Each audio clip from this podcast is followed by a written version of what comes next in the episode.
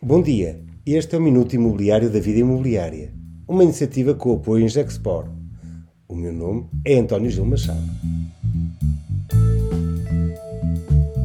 Rendas a descer. E depois? A Confidencial Imobiliária fez notícia de capa do caderno de economia do Jornal Expresso com as rendas a descer em Lisboa 16% em 2020 a notícia da estabilidade dos valores de venda, no mesmo jornal, na mesma edição, mereceu apenas uma pequena nota de destaque. Vendem melhor as más notícias, isso já sabemos.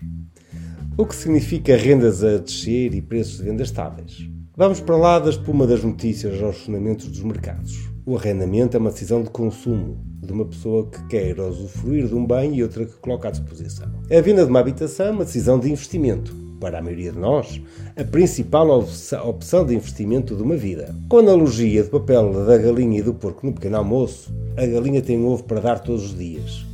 O amigo porco só vai à mesa uma vez. É esta diferença fundamental de uma decisão de consumo versus investimento que origina um comportamento distinto sobre o mesmo ativo. Obviamente a relação está lá e existe um trade-off entre comprar e arrendar, que é medida pela taxa de rendimento dos ativos. Ou seja, se o rendimento do ativo desce de forma sustentável ao longo do tempo, o valor do mesmo também virá a descer.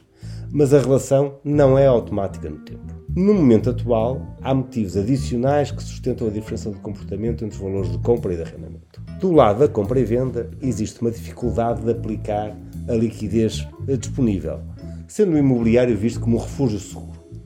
Significa que o racional de investimento sustenta o valor de ativos e com taxa de juros a nível negativo está acomodada uma taxa de rendimento mais baixa para o arrendamento, justificando assim uma evolução negativa das rendas sem a necessária queda do valor do ativo subjacente, a habitação.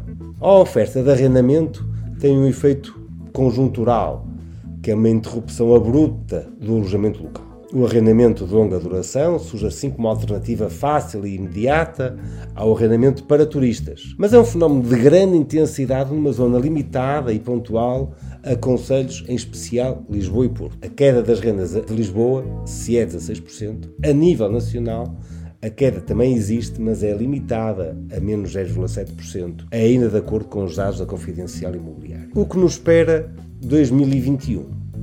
Obviamente, a intensidade e a duração da pandemia vão ser uma determinante, eh, e jogando também aqui a esperança da vacina. Mas parece muito expectável que continuemos a ter mais do mesmo, ou seja, rendas pressionadas, em especial nos sítios de maior turismo, e preços de transação estabilizados. Este foi o Minuto da Vida Imobiliária e contou com o apoio em Gexpor. Obrigado por ter estado connosco.